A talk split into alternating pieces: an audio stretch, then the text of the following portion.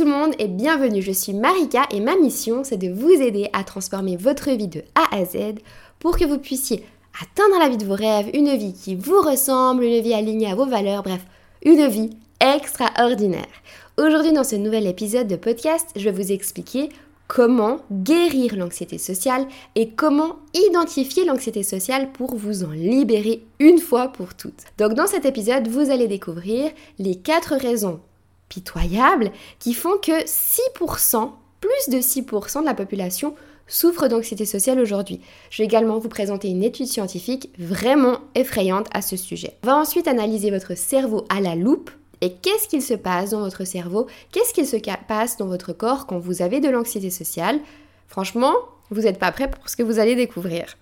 Ensuite, je vais vous expliquer les trois étapes indéniables d'une crise d'anxiété sociale et comment stopper le cercle infernal. Je vais vous présenter les deux outils très puissants pour guérir l'anxiété sociale. Un outil qui va être en fonction de la cause de votre anxiété sociale. Et je vais vous expliquer comment guérir l'anxiété sociale en quatre étapes claires et précises. Et encore plein d'autres choses. Mais avant d'entrer dans le vif du sujet, je vous invite à vous inscrire à ma newsletter privée. Vous allez recevoir tous les matins un email avec du contenu vraiment génial. J'ai reçu plein de retours vraiment excellents et je prends vraiment beaucoup de plaisir à écrire l'email du jour tous les matins. C'est un peu comme un mini podcast que vous allez recevoir tous les matins en fait. J'y aborde des sujets de développement personnel, je vous partage mes expériences personnelles, je vous fais découvrir mes lectures du moment, je vous partage mes outils puissants pour changer votre vie et encore beaucoup, beaucoup plus que tout ça. L'inscription elle est gratuite et vous allez trouver le lien dans la description.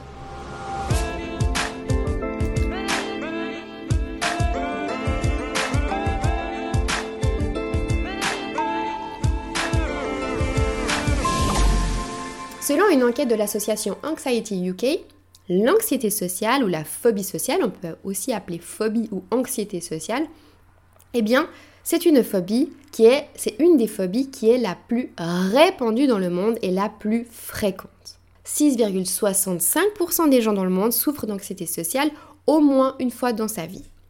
L'anxiété sociale, elle touche beaucoup plus les femmes et le groupe d'âge qui est le plus touché par ce trouble-là, c'est de 18 à 29 ans. Alors, qu'est-ce que c'est que l'anxiété sociale plus précisément? Ça se traduit par des crises d'angoisse quand vous allez vous retrouver dans certaines situations où il y a des gens.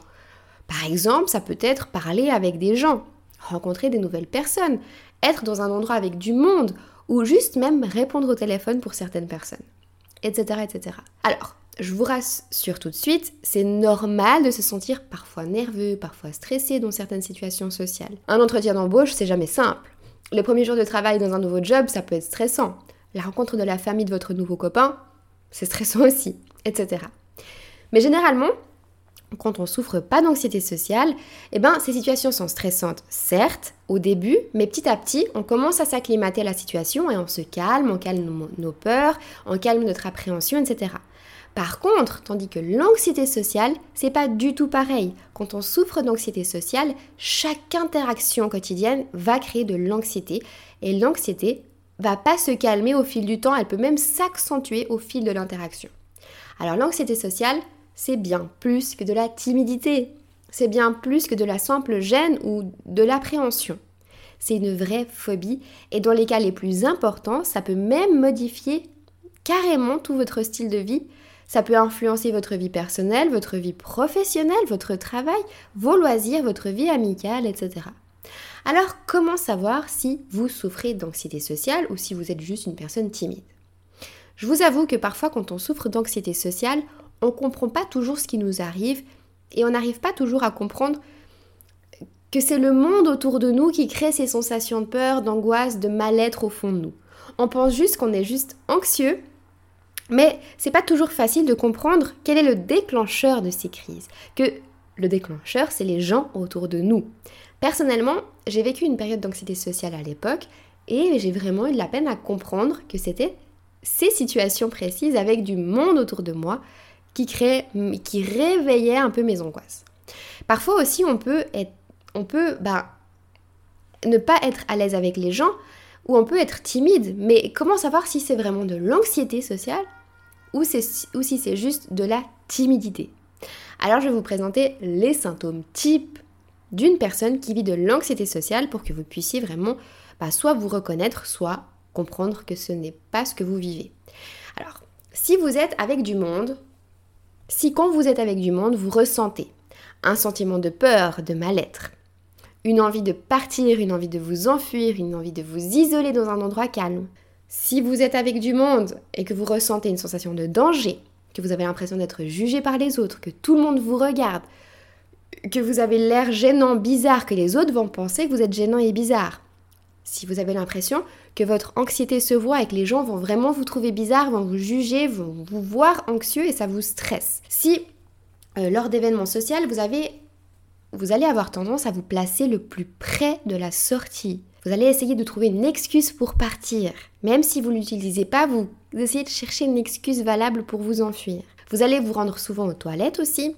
Vous allez consommer parfois plus d'alcool que d'habitude ou fumer plus de cigarettes pour vous occuper ou pour vous détendre aussi. Et que durant ces moments-là, vous ressentez physiquement des symptômes comme votre cœur qui bat, une douleur à la poitrine, des fourmillements dans les mains, des douleurs au ventre, la bouche sèche, euh, des besoins d'aller aux toilettes beaucoup plus souvent, des tensions dans les muscles, une transpiration excessive, une respiration qui s'accélère. Si vous ressentez tout ça, que vous êtes reconnu dans certains symptômes que je viens de décrire, aussi bien physiques que mental, alors vous souffrez très certainement d'anxiété sociale. En gros, si vous avez de l'anxiété sociale, vous ressentez à peu près les mêmes symptômes, les mêmes sensations qu'une crise d'angoisse. Mais l'élément déclencheur de cette crise d'angoisse, c'est le monde en fait. Si vous avez de la phobie sociale, vous avez aussi peut-être euh, vécu euh, bah, ou plutôt eu l'habitude d'appréhender des moments où vous allez être en contact social. Et euh, en fait, vous allez ressasser dans votre tête des jours et des jours comment ça pourrait se passer avant l'événement même. Ça peut être même des mois avant, etc. Vous avez peut-être l'impression longtemps avant que ça va mal se passer, une sensation que ça va très mal se passer. Vous pouvez aussi avoir peur de répondre au téléphone, ne jamais le faire et uniquement communiquer par message. Vous pouvez aussi éviter les contacts visuels avec les autres, louper beaucoup d'événements sociaux, annuler au dernier moment, fuir et éviter à tout prix toutes les situations sociales de votre vie. Même si ça vous rend triste, ça vous empêche de vivre votre vie comme bon vous semble, ça modifie votre manière de vivre du tout au tout. Alors voilà, si vous reconnaissez dans tout ce que je viens de citer, ou en partie, vous avez très certainement de la phobie sociale ou de l'anxiété sociale. Quelles sont les causes maintenant de l'anxiété sociale? Pourquoi est-ce que certaines personnes ont de l'anxiété sociale et d'autres pas? Alors évidemment, les causes de l'anxiété sociale, ça dépend de chaque personne et de chaque vécu. L'anxiété sociale, ça commence généralement lors de l'adolescence, mais ça peut aussi commencer, se déclarer à n'importe quel moment de la vie. De nombreuses recherches ont défini qu'il y avait une combinaison d'éléments environnementaux, donc autour de vous, et génétiques en vous, qui font que ben, vous avez ou non de l'anxiété sociale. Certaines personnes ont de l'anxiété sociale ou non. Il y a exactement quatre causes principales à l'anxiété sociale. Et dont 99,99999%, vous allez comprendre immédiatement d'où provient votre anxiété sociale quand je vais vous présenter les quatre causes. Vous pouvez en avoir une, en avoir deux, trois, ou même vous pouvez avoir ces quatre causes. Et je, et je vais vous dire tout de suite d'ailleurs que ça va énormément vous aider à vous guérir de l'anxiété sociale, le fait juste de connaître ces quatre causes-là. Donc restez bien attentifs. La première cause, c'est le passé. Votre passé. Maltraitance physique, psychique, conflits familiaux, abus sexuels, abus émotionnels, humiliation, ou peut-être même si votre mère a été maltraitée pendant votre grossesse ou durant votre petite enfance, etc. En fait, toutes ces expériences négatives que vous avez vécues lors de votre enfance ou dans le passé, peut-être pas forcément dans votre enfance, mais dans votre passé, ça a alerté votre cerveau que le monde est dangereux pour vous, que les gens sont dangereux pour vous et que vous devez vous en protéger, que vous devez fuir ces situations, fuir les gens à tout prix pour vous protéger. C'est pour cette raison que le passé impacte beaucoup l'anxiété sociale. Ensuite, la cause numéro 2, c'est l'éducation des parents des recherches très approfondies ont confirmé qu'il y avait un lien très fort entre l'éducation des parents et les troubles d'anxiété sociale. Ça peut être une éducation trop contrôlante, des critiques très faciles des parents, l'exigence élevée des parents, le manque de câlin, le manque d'affection, Tout ça, c'est des signaux très clairs que l'éducation risque de conduire à de l'anxiété sociale plus tard. Encore autre chose, une éducation où le regard des autres est très important, où l'opinion des autres est maître des décisions dans le, dans le foyer, où euh, l'image de soi est très importante dans le foyer, ça va aussi conduire à un risque accru d'anxiété sociale plus tard. Les enfants qui ont vécu dans ce genre d'environnement vont être beaucoup plus craintifs, vont avoir beaucoup moins confiance en les autres et du coup seront beaucoup moins confiants en public. Leur estime d'eux-mêmes et leur confiance en eux-mêmes va aussi être impactée évidemment. Alors bon, évidemment, les parents ne se rendent pas compte que leur éducation, elle est nuisible. Donc, faut, ça sert à rien d'aller engueuler vos parents, peu importe. Mais ces types de comportements, ces types d'éducation peuvent avoir une influence sur votre anxiété sociale aujourd'hui. Maintenant, la troisième cause, c'est la prédisposition génétique. Les personnes qui ont un parent, qui ont des parents qui ont souffert d'un trouble d'anxiété sociale ont entre 30 à 40% de plus de chances de souffrir d'anxiété sociale plus tard. Des recherches récentes ont démontré que l'anxiété sociale était effectivement génétique. Alors, une personne qui vit de l'anxiété sociale a un changement d'un gène qui est appelé le gène SLCGA4. Ce gène, il est impliqué dans le transport d'un neurotransmetteur qui est la sérotonine. Alors, la sérotonine, pour ceux qui ne savent pas ce que c'est, on l'appelle aussi communément l'hormone du bonheur. C'est une substance chimique naturelle que le cerveau va produire pour apaiser les nerfs, stabiliser votre humeur, vous rendre heureux en quelque sorte. Les personnes qui ont de l'anxiété sociale eh ben, elles ont en réalité de la peine à créer de la sérotonine de manière stable et sans fluctuation. Et selon cette récente recherche, eh ben, c'est dû à la modification du gène LSLCGA4. Et en fait, cette modification du gène peut être transmise de génération en génération, de parents, de grands-parents, à enfants, à petits-enfants, etc. Si vous souhaitez en savoir plus sur cette recherche, ben, je vous mets le lien dans la description, vous aurez toutes les informations. Et maintenant, la quatrième cause, c'est l'hypersensibilité. L'hypersensibilité, pardon, c'est une des causes de l'anxiété sociale. Alors pourquoi? Tout simplement parce que lors d'interactions sociales, tous les sens sont beaucoup plus stimulés que ce soit l'ouïe, l'odorat, la vue, le toucher, etc. Et pour une personne qui est hypersensible, chaque stimulus va être multiplié par 10, par 100 ou même par 1000. Et ces situations-là, elles sont beaucoup plus difficiles, beaucoup plus fatigantes, elles peuvent même conduire à un évitement total de ces situations. Et ça peut créer de la peur de ces situations par les personnes hypersensibles, puisqu'elles ressentent beaucoup trop de sensations qui peuvent les faire peur. Voilà, maintenant vous connaissez les quatre causes de l'anxiété sociale. Maintenant, je vais vous parler de qu'est-ce qu'il se passe dans votre corps quand vous ressentez de l'anxiété sociale. Et ça, ça va vous aider encore plus à vous défaire de l'anxiété sociale parce qu'on va entrer dans votre cerveau et on va analyser à la loupe qu'est-ce qu'il se passe dedans quand vous ressentez de la phobie sociale. Et juste le fait de comprendre exactement ce qu'il vous arrive, ça va vous permettre de vous détendre sur la situation et rationaliser. Pour ma part, ça m'aide énormément de comprendre comment fonctionne mon corps pour, pour me défaire de, de certaines situations anxieuses. En réalité, l'anxiété sociale, c'est tout dans la tête. Et le chef d'orchestre, bah, c'est le cerveau. Quand vous êtes dans une situation sociale qui vous stresse, il va y avoir tout un processus qui va que, que, va effectuer votre, votre corps, votre cerveau, et qui va vous faire ressentir de l'anxiété. Alors, ça va commencer par l'étape 1.